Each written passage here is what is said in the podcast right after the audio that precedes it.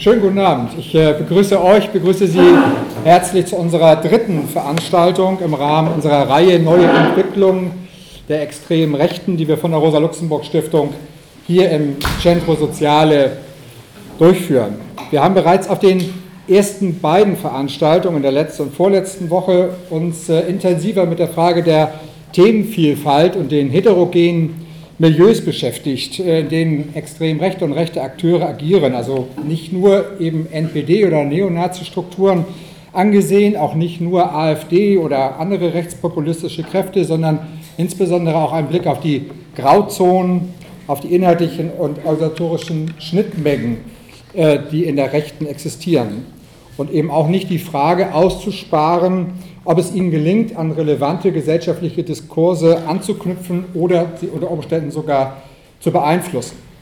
Ein relevanter Aspekt kann in so einem Zusammenhang dann auch die Klärung von Begrifflichkeiten sein. Und in dem konkreten Fall geht es eben um die Sinnhaftigkeit der Nutzung des Begriffs Faschismus für auf den ersten Blick unter Umständen ganz unterschiedliche oder auch vielleicht sogar gegensätzliche Phänomene. Aber das Thema ist natürlich auch nicht losgelöst von den ganz aktuellen politischen Entwicklungen. Wenn man sich zurückerinnert in das letzte Jahr, wurde die Verteidigung der Stadt Kobani in Nordsyrien mit der Verteidigung von Madrid im Spanischen Krieg äh, gegen die Faschisten Frankos verglichen und auch die Truppen des IS werden durch die Bank als Faschisten bezeichnet, auch von den Verteidigern von Kobani selber. Und wenn man sich an die Aktion der rechtsextremen türkischen Partei der nationalistischen Bewegung, der MHP, also die mit den Grauen Wölfen verbunden sind, die gegenwärtig mit ihrem Terror ihre Art des türkischen Wahlkampfes führen, hierzulande und in der Türkei, dann werden diese Organisationen eben auch als faschistisch bezeichnet. Oftmals wird der Faschismusbegriff polemisch verwendet, nicht, das, nicht nur heute, nicht nur aktuell, Vielleicht die Älteren erinnern sich vielleicht an die 70er Jahre, als es durchaus üblich war, ständig und überall die Faschisierung der Bundesrepublik zu sehen. Ähm, egal wie äh, richtig oder falsch diese These war, auf alle Fälle begegnet uns der Begriff heutzutage oft als Phrase und wir plädieren für ein genaues Hinsehen und vor allem auch für eine historisch gut informierte Analyse. Das umso mehr, als der Begriff des islamischen Faschismus eben auch von Islamhassern von Rechtspopulisten gerne und reflexhaft benutzt wird. Das sind unseres Erachtens die Dinge, über die es heute in erster Linie zu reden gilt. Und im Anschluss ein Wort, um was es uns eigentlich nicht so sehr geht. Wir wollen keine Islam-Debatte führen, wir wollen auch nicht in Frage stellen, ob der Islam zu Deutschland gehört oder ähnliches. Aber wir denken schon, dass wenn Ideologien im Widerspruch zu zentralen Zielen eines linken Menschenbildes stehen, wenn sie elementare Freiheits- und Gleichheitsnormen in Frage stellen und eine Ideologie der Ungleichheit preisen, dann sollte man sich damit auseinandersetzen. Das beziehen wir allerdings natürlich nicht nur auf den Islam, sondern generell auf Religionen und Ideologien. Auf der vorigen Veranstaltung stand logischerweise, weil es um Antifeminismus ging, fundamentalistische christliche Gruppierungen im Mittelpunkt der Analyse und der Kritik. Und wir denken aber schon, und das vielleicht als letztes, dass die Tradition der Ideologie- und Religionskritik durchaus auch ein wesentliches Element linker politischer Bildung sein sollte. Wir haben uns, um zumindest auf die Fragen, die ich anfangs äh, erwähnt habe, Antworten oder eine mögliche Antwort zu geben, Volker Weiß eingeladen. Er ist äh, promovierter Historiker, arbeitet als freier Publizist, schreibt für die Zeit, für Zeitgeschichte, Jungle World und andere Medien ist durch zahlreiche Veröffentlichungen hervorgetreten. Ich nenne nur zwei, äh, moderne, antimoderne, über Arthur Möller-van den Bruck oder jetzt jüngst im Frühjahr erschienen eine Studie über Moses Hess. Er ist äh, Mitglied im Villingster Forschungsforum und beschäftigt sich logischerweise seit Jahren mit historischen und aktuellen Fragen und ist auch immer gern gesehener Gast auf den Veranstaltungen, auf den Bildungsveranstaltungen der Rosa-Luxemburg-Stiftung. Ich habe äh, noch drei technische Dinge, bevor es sozusagen wirklich spannend wird. Ähm, das eine ist, dass da vorne auf dem Tisch eine ganze Reihe von Materialien der Rosa-Luxemburg-Stiftung ausliegen, die gerne mitgenommen werden können und auch äh, gerne umsonst mitgenommen werden können. Das zweite, dass eine Teilnahmeliste durch die Reihen durchgeht und diejenigen, die vielleicht jetzt heute per Zufall hier äh, aufgeschlagen haben, aber vielleicht durchaus auch andere Veranstaltungen von uns mitbekommen und können sich da eintragen, um dann über den Newsletter Informationen zu bekommen. Und das Vorletzte ist, dass das eine Dose gleichzeitig auch durchgeht, wo es sehr hilfreich für uns wäre, wenn jeder und jede da äh, Geld reintun würde, weil solche Veranstaltungen tatsächlich Geld kosten und wir dann noch mehr davon machen können. Wir zeichnen den Vortrag auf, also falls irgendwelche Zwischenrufe kommen, werden die unter Umständen auch aufgezeichnet werden. Und äh, wir haben uns das so vorgestellt, dass wir äh, jetzt den Vortrag hören, der ungefähr knappe Stunde dauert und dann natürlich anschließend logischerweise Zeit für Nachfragen, Diskussionen und was so üblich ist haben und dass wir ungefähr die Veranstaltung um neun beenden, also nur so ein bisschen um so die Zeit, den Zeithorizont für heute Abend so ein bisschen äh, schon mal klar zu kriegen. Äh, mein Name ist Meinhard Moichemeker. Wenn es was zu moderieren gibt, werde ich es nachher versuchen zu tun. Ähm, Volker, du hast das Wort. Ja, herzlichen Dank für die Anmoderation, für die Einladung. Herzlichen Dank für das doch recht zahlreiche Kommen. Wahrscheinlich kennen alle die Geschichte vom 18. Kamel. Ein Mann hinterlässt seinen Söhnen 17 Kamele. Der älteste soll die Hälfte der Herde bekommen, der mittlere ein Drittel und der jüngste ein Neuntel. Die Rechnung geht mit 17 Kamelen nicht auf.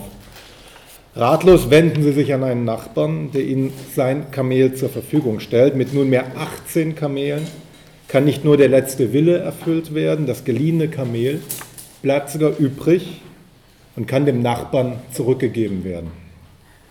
Mein Vortrag handelt von nichts anderem. Es geht um die Suche nach einem Instrument zur Aufteilung eines Erbes. Das Erbe, das es aufzuteilen gilt, sind die destruktiven Potenziale jener militanten mythologischen Gegenströmungen zu den Ideen der Gleichheit, die im Laufe der Kulturkrise des 19. Jahrhunderts entstanden sind. Sie waren eine Reaktion, eine Reaktion äh, auf die Moderne, deren nivellierende Tendenzen tradierte Ordnungsgefüge einrissen. Gesellschaften umwälzten, religiöse und politische Gewissheiten erschütterten.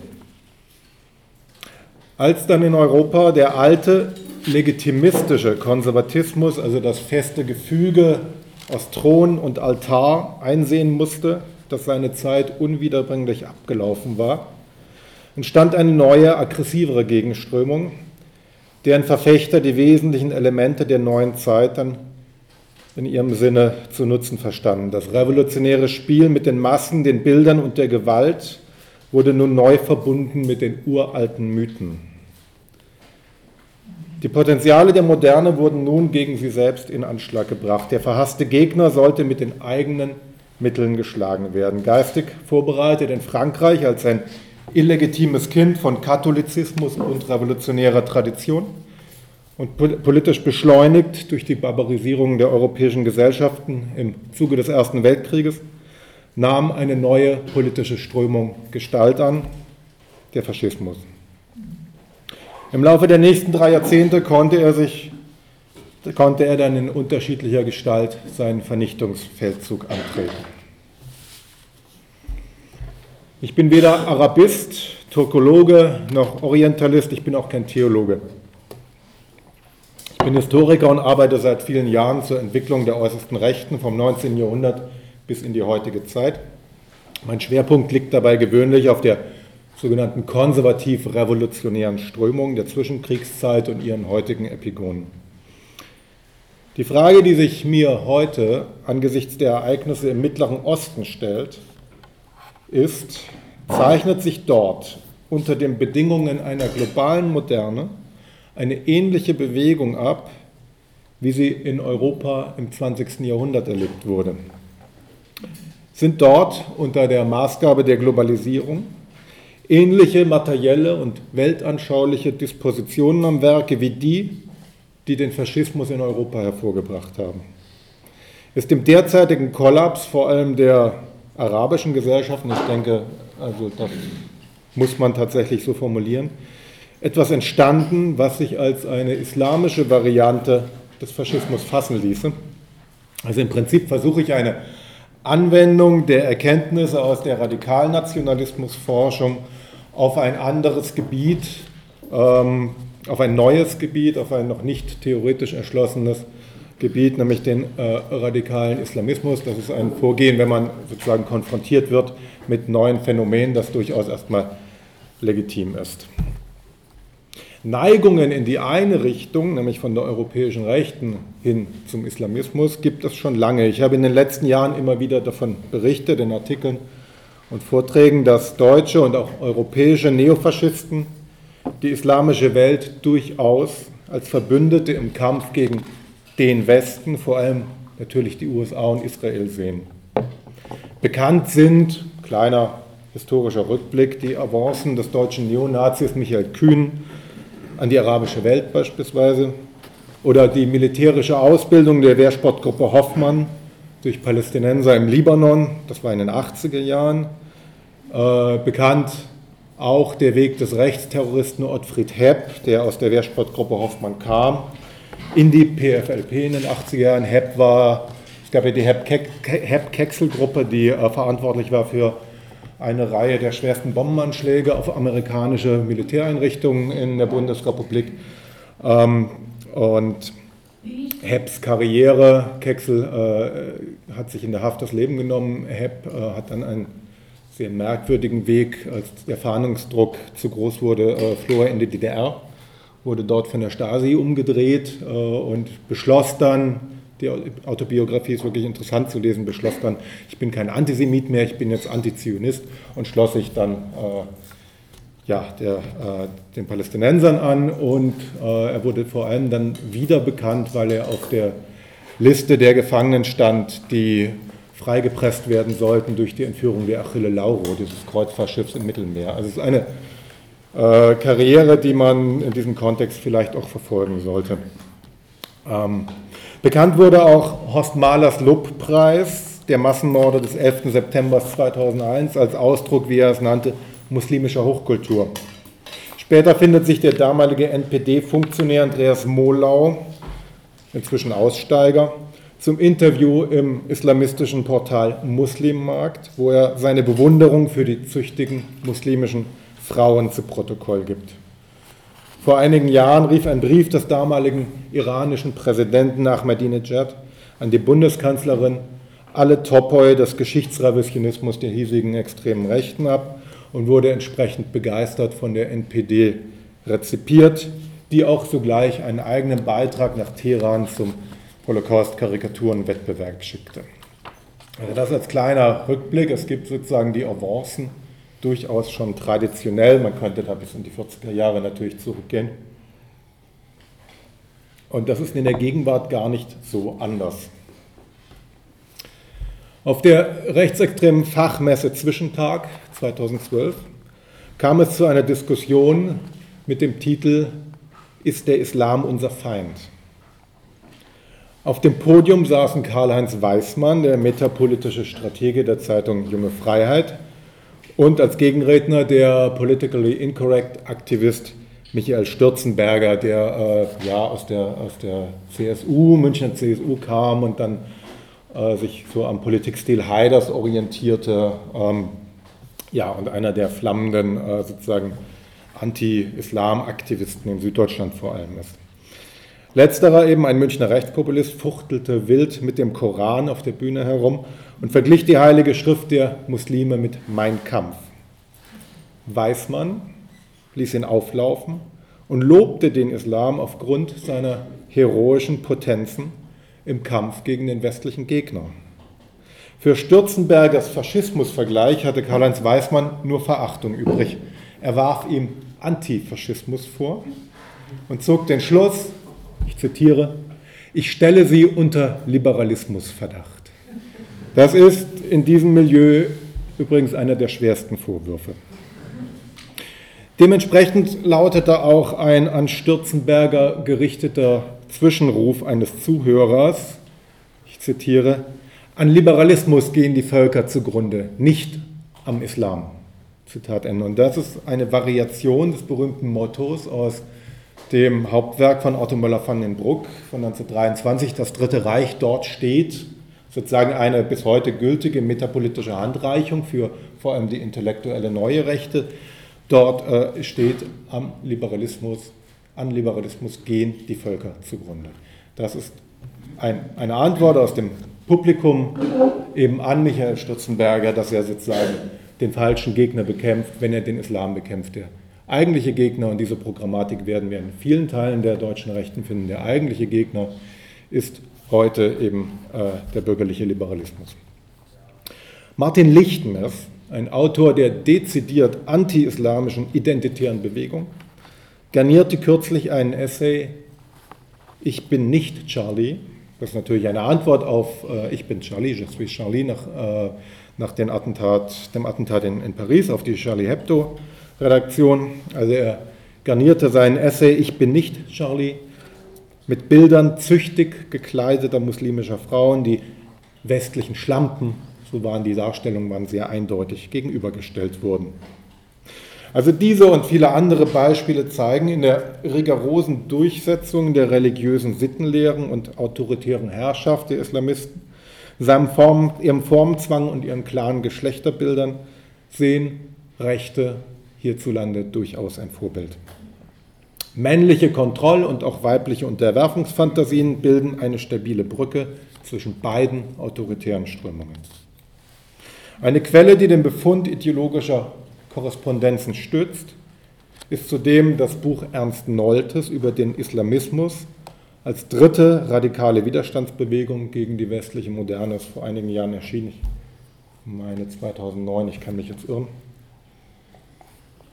Das Buch ist eigentlich ein Skandal, der aber sehr wenig rezipiert wurde in, in der Öffentlichkeit. Nolte verteidigt darin, das ist das Alterswerk eines konservativ geltenden, aber durchaus seriösen Historikers. In manchen Kreisen wird er als seriös bezeichnet. Ähm, Nolte verteidigt darin unter anderem, den ich zitiere, gerechtfertigten Antisemitismus der Muslime. Das hat die Öffentlichkeit überhaupt nicht wahrgenommen, was er da schreibt. Die Juden hätten den Orient mit, ich zitiere, Okzidentose infiziert, also es ist eine, eine Krankheitsmetapher, was dann eben die entsprechenden Reaktionen auf Seiten der Muslime hervorgerufen habe. Und das ist übrigens ähm, das auch aus der Faschismusdebatte, aus dem Streit der 80er Jahre äh, bekannte Argumentationsmuster von Aktion und Reaktion. Damals hat er ja, Historikerstreit hat Nolte ja argumentiert, dass der Nationalsozialismus nur eine Reaktion auf den Bolschewismus gewesen sei.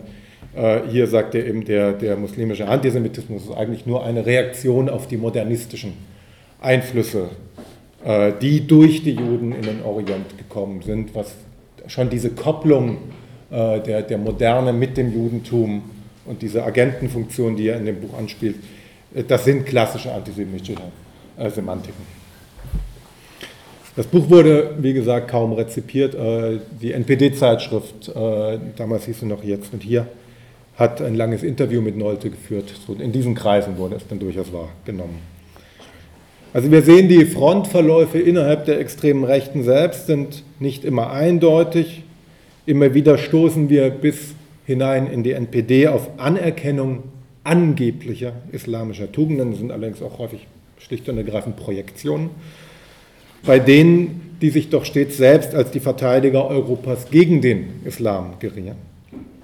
Und dabei ist vor allem bemerkenswert in meinen Augen, das Fremdbild der Neofaschisten und das Selbstbild der Islamisten sind fast deckungsgleich. Und das ist nicht verwunderlich. Sowohl Faschismus als auch Islamismus stellen in meinen Augen einen krisenhaft gewordenen Radikalkonservatismus dar, der sich mit den Mitteln der Moderne, das ist auch genau der Unterschied zum Altkonservatismus, gegen eben diese Moderne stellt. Vom Glauben an die eigene Überlegenheit beseelt und zugleich vom Gedanken des Niedergangs besessen, verteidigen sie ihr überhistorisch-mythologisches Weltbild gegen die historische Wandlungsmöglichkeit der Gesellschaft. Die islamische Umma gilt da eben genauso als Schicksalsgemeinschaft, äh, der man nicht entrinnen kann und deren, deren Schicksal eben nicht zu ändern ist, wie beispielsweise dann die, die klassische äh, Nation oder Volksgemeinschaft. Beider Politikstil ähnelt sich in Massenagitation, Führerkult und Gewaltfetisch. Was dem Faschismus der permanente Ausnahmezustand, der die Dauermobilisierung der Gesellschaft rechtfertigt, ist dem Islamismus der Dschihad. Während andere Weltanschauungen ihre Verbrechen zu kaschieren versuchen, steigern sie ihre Gewalt demonstrativ. Sie bekennen sich dazu, zu diesen Verbrechen. Die Adaption modernster Technik ist beiden Strömungen vertraut und das gilt natürlich auch für ästhetische Inszenierungen, vor allem dafür. Es wäre einmal lohnenswert in meinen Augen, die einschlägigen Dschihad-Videos etwa mit den Clips diverser Gangster-Rapper zu vergleichen. Ähm, also da werden tatsächlich ganz moderne äh, popkulturelle Formen äh, ja, aufgenommen. Islamisten haben wiederholt unter Beweis gestellt, dass sie die moderne Bildsprache exzellent verstehen, vom 11. September bis zur Sprengung des Weltkulturerbes in Palmyra. Das finde ich insofern interessant, weil ja doch dann, es gibt ja Leute, die meinen immer, das seien theologische Probleme, das halte ich für völligen Unfug. Äh, von den Theologen kommt dann immer wieder der Hinweis auf das Bildverbot des Islam. Und da sage ich immer, für, eine, für Leute, die äh, aus einer, einer Tradition des Bildverbots kommen, beherrschen die aber die moderne Bildsprache ganz exzellent. Also das sind, kann ich deswegen nicht als Argument akzeptieren. Emanzipatorischen Ansätzen erteilen beide eine klare Absage. Gruppenzugehörigkeiten werden grundsätzlich als gegeben gesehen. Kulturelle Formen sind zwingend und werden kompromisslos durchgesetzt. Dies wendet sich dann gegen Frauen, Dissidenten sowie ethnische, religiöse und sexuelle Minderheiten. Wie der Faschismus kontrolliert auch der Islamismus die Reproduktion seiner Untertanen, wofür er vor allem auf eine rigide Sexualordnung zurückgreift. Juden gelten beiden als Personifizierung der westlichen Moderne, weshalb dem Antisemitismus ein besonderer Stellenwert zukommt. Beide Phänomene lassen sich als militante Bewegung beschreiben, in der sich traditionelle Eliten mit rebellierenden Massen und einer in Anführungszeichen volksnahen Führung zusammenfinden. Dabei eignet sich natürlich die Figur des Predigers besonders für eine charismatische Inszenierung. Es gibt übrigens äh, gerade in Hinsicht auf den Nationalsozialismus schon in den 30er Jahren die äh, These einer politischen Religion. Ähm, also dass diese Verquickung von religiöser Form in der faschistischen Bewegung, die ist auch überhaupt nicht neu letztendlich. Freikorps, Veteranenverbände und auch Privatinteressen bilden und bildeten die Basis für Bürgerkriege, inoffizielle Grenzkonflikte und Terrorismus. Im Mittleren Osten bieten Milizen, unzulänglich demobilisiertes Militär und auch mangelnde Zukunftsaussichten ein unerschöpfliches Rekrutierungsreservoir, wie auch die hohe Verbreitung von Waffen zum Militarisierungsgrad der Gesellschaften beiträgt. Das erinnert mich durchaus an die Situation in Europa nach dem Ersten Weltkrieg, als eben der Faschismus seinen Aufschwung hatte. Rackets, also mafiöse Strukturen, verhandeln den Zugriff auf die ökonomischen Ressourcen entlang politischer und ethnisch-konfessioneller Grenzen. Organisationen wie Hamas oder Hezbollah streben die Kontrolle über Staat und Wirtschaft an, nicht selten mit Unterstützung aus diesen heraus. Die iranischen Revolutionswächter beispielsweise sind eng mit dem militärisch-industriellen Komplex des Landes verflochten. Also diese Aufzählung paralleler Strukturen ließe sich fortsetzen bis hin zur Unterstützung islamistischer Gruppen durch das islamische Kapital. Ein Gegenstück zur kapitalistischen Vergesellschaftung bietet der Islamismus indessen nicht. Seine Sozialfürsorge folgt sozialkonservativen Mustern. Also in dieser Aufzählung, das war jetzt mal so einmal ein Durchmarsch gewissermaßen, in dieser Aufzählung sind übrigens eine ganze Reihe von Charakterisierungen der Forschung des Faschismus äh, von Ernst Nolte bis Robert Paxton, von Dimitrov bis Roger Griffin oder Umberto Eco komprimiert. Wir könnten jetzt so ein Quiz machen, wer hat was erkannt.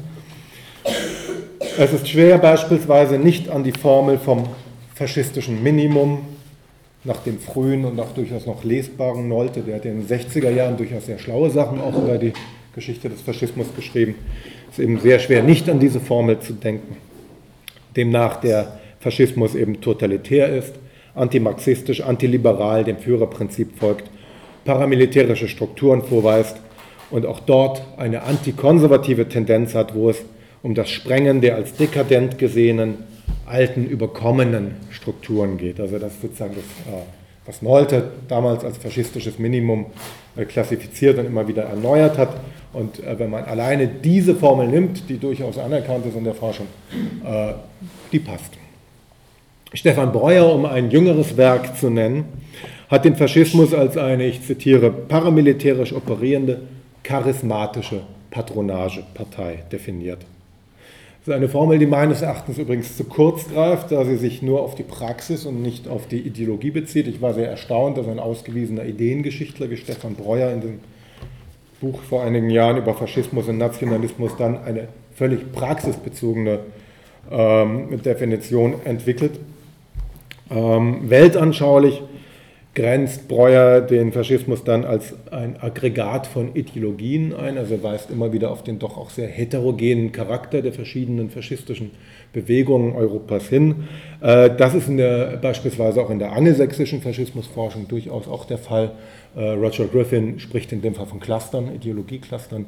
Ähm, und wir werden genau solche Muster ideologischen Muster, Widersprüche in den unterschiedlichen, sich teilweise ja entsetzlich bekämpfenden islamistischen Bewegungen, also äh, nehmen wir äh, konkret im Moment bekämpft sich die äh, Hisbollah mit, mit dem islamischen Staat, bis aufs Messer sozusagen. Äh, die haben natürlich auch abweichende Ideologien. Äh, man kann sie trotz aller Unterschiede, denke ich, durchaus äh, in die Nähe dieser Klassifizierung rücken. Ähm, ja, Breuer noch seine ähm, ideologische Einordnung der Faschismus orientiert sich in seinen Augen an äußeren Faktoren, er ist affektiv und emotional. Breuer sieht die Ideologie des Faschismus vor allem als ein Resultat einer Selbstinszenierung, das äh, könnte man hier durchaus auch sehr gut übernehmen. Das sind eben alles Elemente, die sich im Islamismus ebenso finden. Vor allem aber lässt sich bei Breuers Kerndefinition des Faschismus als die, ich zitiere, die spezifische Verbindung von Gewalt, Charisma und Patronage in einer Partei das Häkchen getrost auch beim Islamismus setzen.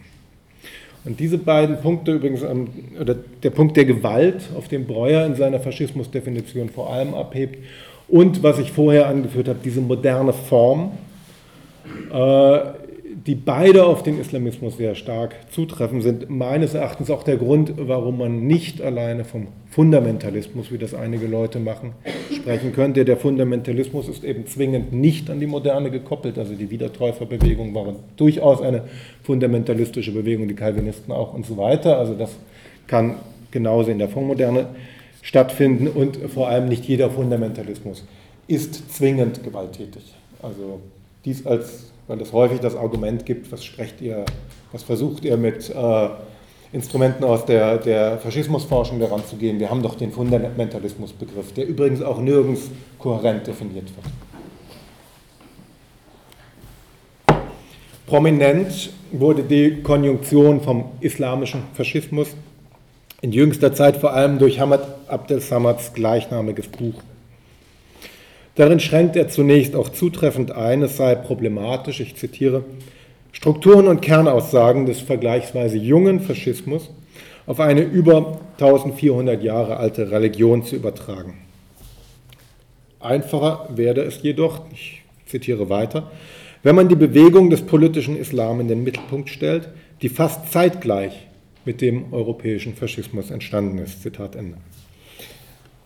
Abdel Samad hat hier eine notwendige Differenzierung getroffen, die auch mir sehr wichtig ist. Das geht hier nicht um die Konstruktion des Islam oder eine kritische Koranexegese. Also Islamisten sind, wie gesagt, Politiker und äh, keine Theologen. Ähm, Islam ist eine klassische Schulenreligion, der kann sich, hat sich immer gewandelt, war teilweise den Europäern überlegen und ist jetzt eben unterlegen. Also das, wie gesagt, es gibt diesen Islam nicht. Es geht alleine um die moderne politische Strömung des Islamismus, die sich eben aus den antikolonialen Bewegungen des 19. Jahrhunderts herausschält und mit den Muslimbruderschaften dann tatsächlich zeitgleich zum europäischen Faschismus Form annimmt. Leider hält Abdel Samads Buch nicht, was es verspricht, denn trotz einiger Bezüge auf die Literatur, dann vor allem Ernst Nolte und Umberto Eco, liefert Abdel Samad keine tragende Definition eines Faschismusbegriffs. Er nennt einige wichtige Punkte, nämlich den Kult der Überlieferung beispielsweise, den Kult des Antirationalen, die Vergangenheitsmythen, eine obsessive Paranoia, nationale Krisensituationen und auch die Idee einer reinigenden Gewalt gepaart mit einem instrumentellen Verhältnis zur technischen Moderne. Letztlich argumentiert er aber nicht faschismustheoretisch, sondern vor allem antitotalitaristisch.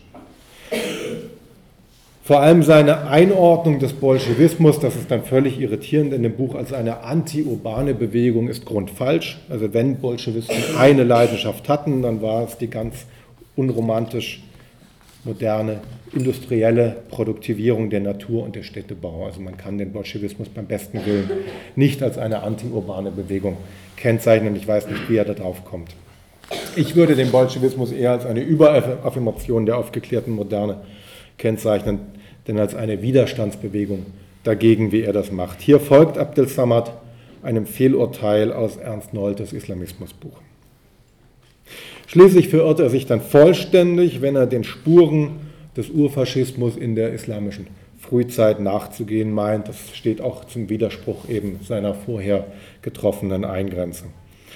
Ich habe übrigens dennoch bei, trotz all dieser Kritik äh, groß, einen großen Respekt vor der Lebensleistung Abdel Samads und denke, dass seine Sprecherposition, als er ist ja ein ehemaliger Muslimbruder äh, aus Ägypten, sich durchaus wesentlich von der mancher seiner äh, teilweise sehr offen rassistischen Fans unterscheidet.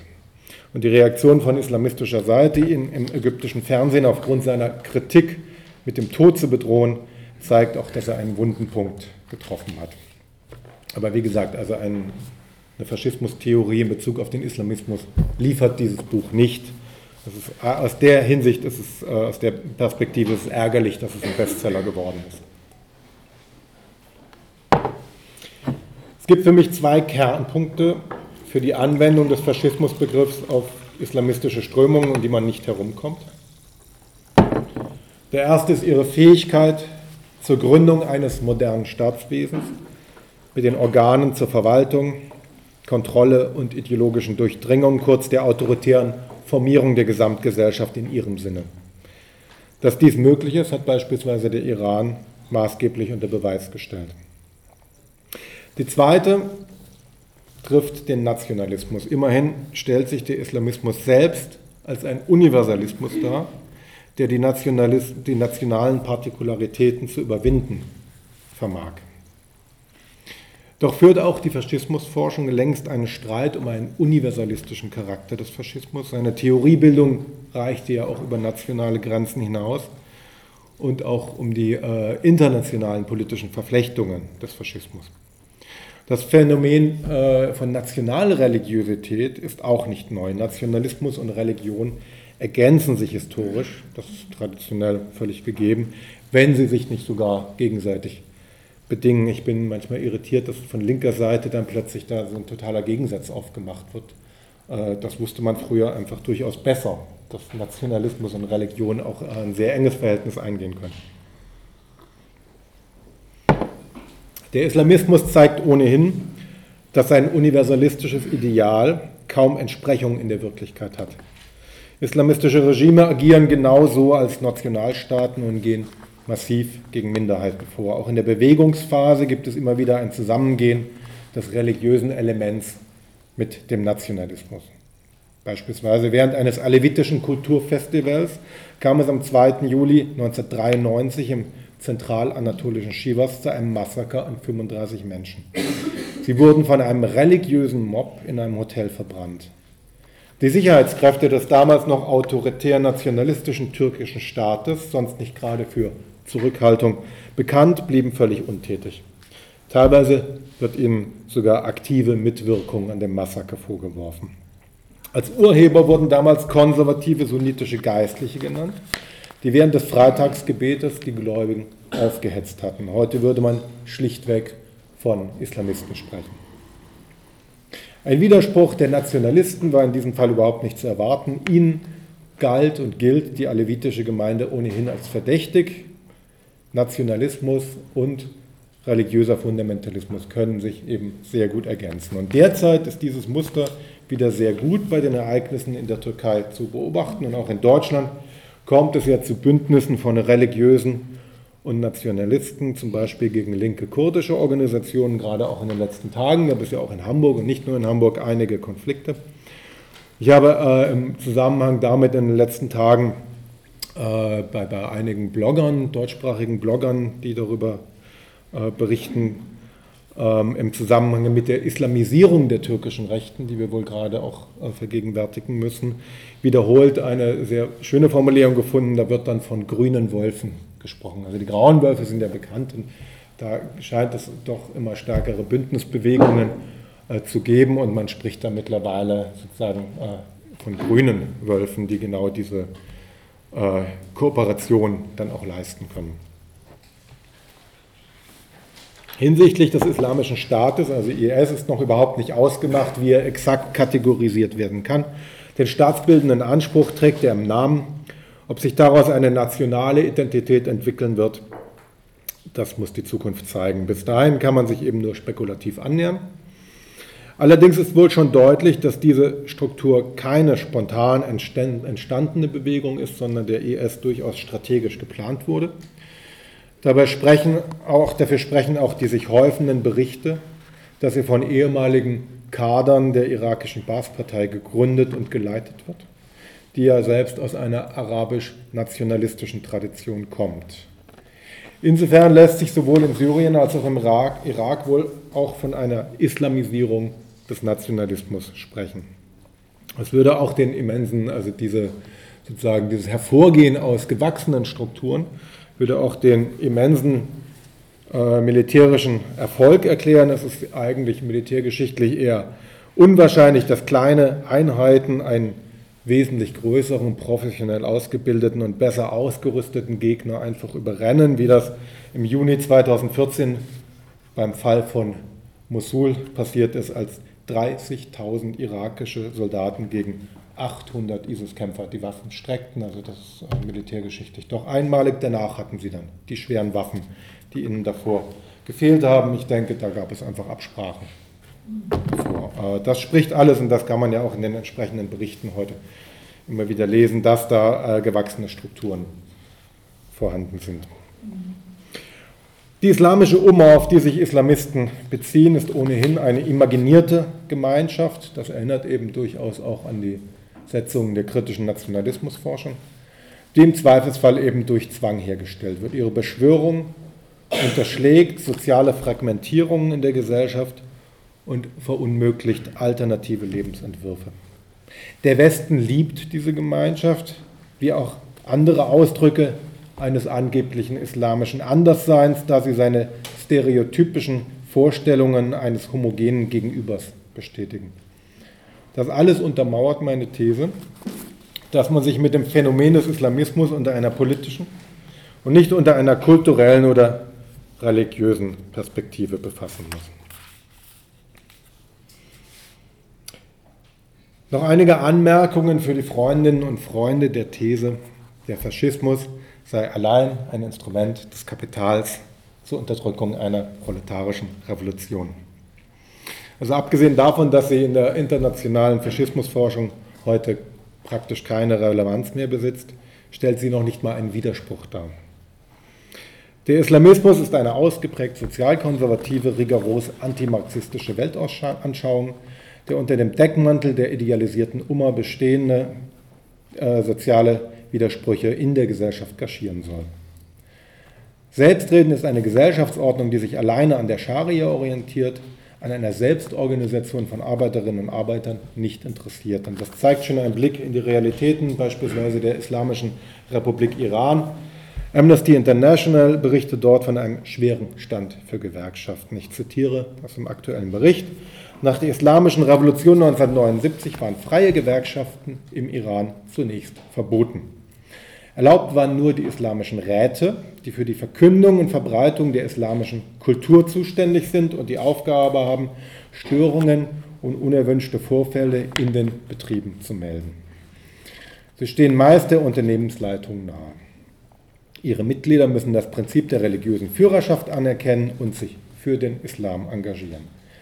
Erst seit 2003 dürfen Arbeitnehmerinnen Gewerkschaften gründen oder ihnen beitreten. In der Realität werden unabhängige Gewerkschaften jedoch nicht zugelassen, auch Streiks werden nicht erlaubt. Zitat Ende Amnesty International. Diese autonome, also mittlerweile bestehende äh, Gewerkschaftsbewegung ist heute ausgesprochen oppositionell geprägt. Allein dieses Jahr gab es im Rahmen von Arbeitskämpfen der Lehrer beispielsweise Verhaftungen von Gewerkschaftern, vor allem im kurdisch geprägten Nordiran. Es gibt Übergriffe von Polizei und Milizen auf Gewerkschafter, auf streikende Arbeiter. Es gibt Einschüchterungen, Ermordungen und Entführungen. Immer wieder sind auch Islamisten Produkte und Profiteure der Zerstörung linker politischer Strukturen, beispielsweise in Syrien, wo die Baptisten bereits 1980 die Gewerkschaften schon im Rahmen eines Aufstandes zerschlagen haben und damit die Muslimbrüder die Vorherrschaft über die syrische Opposition gewinnen konnten. Mitunter wurden sie von Regimeseite, aber auch durch den Westen, wurden von Regimeseite, aber auch durch den Westen Islamisten unterstützt, um ein Gegengewicht zur Linken aufzubauen. Im Zweifelsfall gelten islamistische Gruppen als zuverlässige Antikommunisten.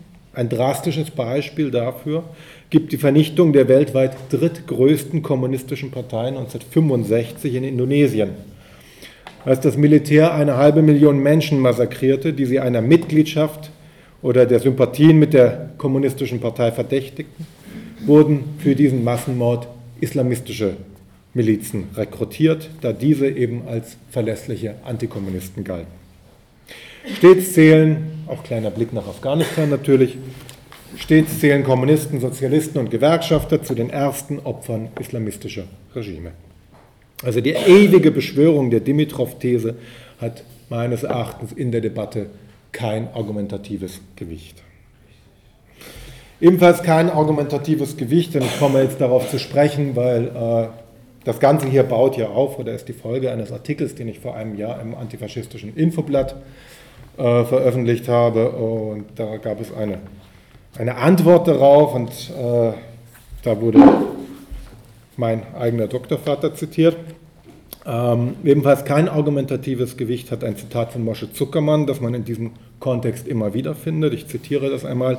Der islamistische Fundamentalismus hat mit Faschismus, beachtet man die, die Analysen des Faschismus, die in den 60er Jahren geleistet wurden, gar nichts zu tun. Zitat Ende. Dieser Satz findet sich eben häufig zitiert, er liegt aber inhaltlich völlig daneben.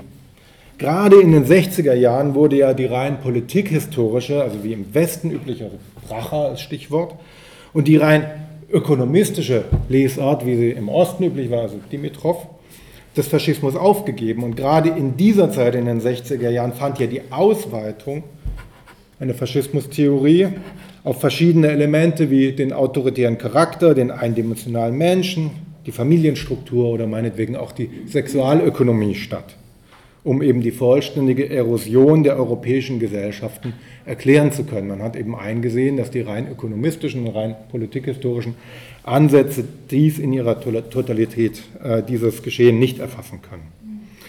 Und eben eine solche Analyse hinsichtlich der, Islam der islamischen Gesellschaftsstruktur täte meines Erachtens gerade Not, um die derzeitige Katastrophe zu verstehen. Also es geht eigentlich genau um das, was in den 60er Jahren angefangen wurde diese Ausweitung oder diese, diese, äh, dieses Nachspüren der Grundlagen äh, einer, einer Erosion in allen gesellschaftlichen Bereichen, das eben auch äh, für den islamischen Raum, der ja alles andere als homogen ist, äh, zu leisten. Äh, Zuckermanns Behauptung, dass das dem entgegenstünde, was man in den 60er Jahren gemacht hat, das ist blanker Unsinn, muss man leider sagen.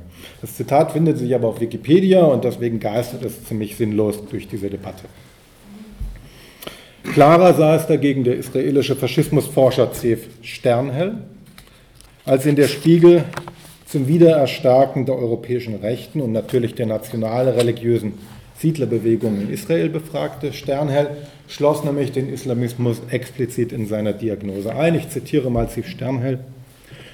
Der Front National, die extreme, die extreme faschistische Rechte und die militanten Muslime der französischen Vorstädte haben eines gemeinsam. Also das Gespräch drehte sich in dem Moment um Frankreich. Sie verteidigen ihr geschichtliches Ich, gründen ihre Identität auf Mythen der Vergangenheit, begreifen ihre kulturelle Gemeinschaft als etwas Einzigartiges, dem sie für alle Zeiten treu bleiben müssen. Zitat Ende. Und äh, Sterner gehört durchaus zu den international renommiertesten Faschismusforschern. Äh, um, was ich gesagt habe, noch einmal abschließend zusammenzufassen. Die Ereignisse, die wir seit mehr als zwei Jahrzehnten beobachten können, legen den Verdacht nahe, dass sich unter den Bedingungen der Globalisierung die Krise der Moderne, die Europa im 20. Jahrhundert so nachhaltig erschüttert hat, heute im islamischen Teil der Welt fortsetzt. Es sind die gleichen Semantiken von der Überlegenheit der eigenen kulturellen Tradition gegenüber der materialistischen Zivilisation, von einer notwendigen Reinigung von der Dekadenz durch die Wiedergeburt eines uralten Reichsgefüges. Also das Kalifat ist tatsächlich auch eine Reichsmythologie, darf man nicht vergessen. Vom heroischen Opfergang gegen die Einflüsse von außen und schicksalhafter Bindung an das eigene, die eben auch der Islamismus abruft, wie sie aus der Geschichte des Faschismus bereits bekannt sind. Auch der Islamismus ist das Ergebnis einer radikalen, konservativen Revolution gegen die Moderne, eines Versuchs der ständigen Überbietung des Schreckens, zu der sich auch noch stolz bekannt wird. Ihr liebt das Leben, wir lieben den Tod, hieß es auf dem Bekennervideo der Al-Qaida, nachdem sie 2004 in Madrid 200 Menschen ermordet und 1500 verwundet hatten. Fast jede Äußerung der Dschihadisten hat diesen Subtext. Wir sind der Albtraum des Humanismus, ihr äh, ja, ihr habt Frauenbeauftragte, wir verkaufen Sklavinnen, ihr habt ein Weltkulturerbe, wir sprengen es in die Luft. Ihr habt ein Rechtssystem, wir schneiden Köpfe ab. Also mit diesem bedingungslosen Bekenntnis zur Gewalt sowie der damit verbundenen oder in diesem Kontext angewandten Nutzung modernster Propagandamittel im Dienste eines uralten Mythos ähnelt eben der politische Stil des, des Islamismus frappierend dem der faschistischen Bewegungen. Dies möchte ich festgehalten wissen. Auf welchen Begriff dieses Phänomen dann schließlich zu bringen sein wird, ist mir übrigens viel weniger wichtig. Für mich ist der Begriff des Faschismus in der Diskussion um die Einordnung des Islamismus ein Werkzeug, also gewissermaßen mein 18. Kamel, mit dem ich mich dem Phänomen annähern kann. Wir werden in einigen Jahrzehnten dann sehen, auf welchen Begriff sich die Forschung dann einigt. Ich halte dieses Vorgehen für gerechtfertigt, da ich in, Ent in Entwicklung, Praxis und Weltanschauung mehr Überschneidungen beider Phänomene als Unterschiede zwischen beiden Phänomenen sehe. Wie bei jeder generischen Verwendung des Faschismusbegriffs gibt es eben auch eine Reihe von Gegenargumenten. Außer Frage steht für mich aber, dass wir es beim Islamismus mit eben einer islamischen Variante des Rechtsextremismus zu tun haben, also äh, bei christlichen Fundamentalisten in den USA oder dass die, äh, die amerikanische Rechte christliche, äh, stark christlich fundiert äh, ist, das bestreitet lustigerweise niemand. Dass man äh, bei Muslimen vielleicht auch von Rechtsradikalen sprechen könnte, da kommt die Debatte bis heute nicht drauf. Das irritiert mich immer. So, äh, ich wiederhole nochmal, außer Frage steht für mich, dass wir es beim Islamismus mit einer islamischen Variante des Rechtsextremismus zu tun haben und seine Mischung aus konservativen Zielen, und revolutionären Mitteln aus der Geschichte des Faschismus wohl vertraut ist. Es ist möglich, dass in 20, 30 Jahren, wenn die Epoche des Dschihad hoffentlich Vergangenheit ist, ein anderer Begriff für die Krise der islamischen Kultur gefunden wird, die wir derzeit vergegenwärtigen müssen. Es ist aber auch sehr gut möglich, dass eine vertiefende Untersuchung der von mir hier angerissenen strukturellen und inhaltlichen Parallelen das Ergebnis zeitigt, dass der Islamismus eben tatsächlich eine islamische Variante des Faschismus darstellt. Ich hoffe indessen vor allem, dass er bald überwunden sein wird. Vielen Dank.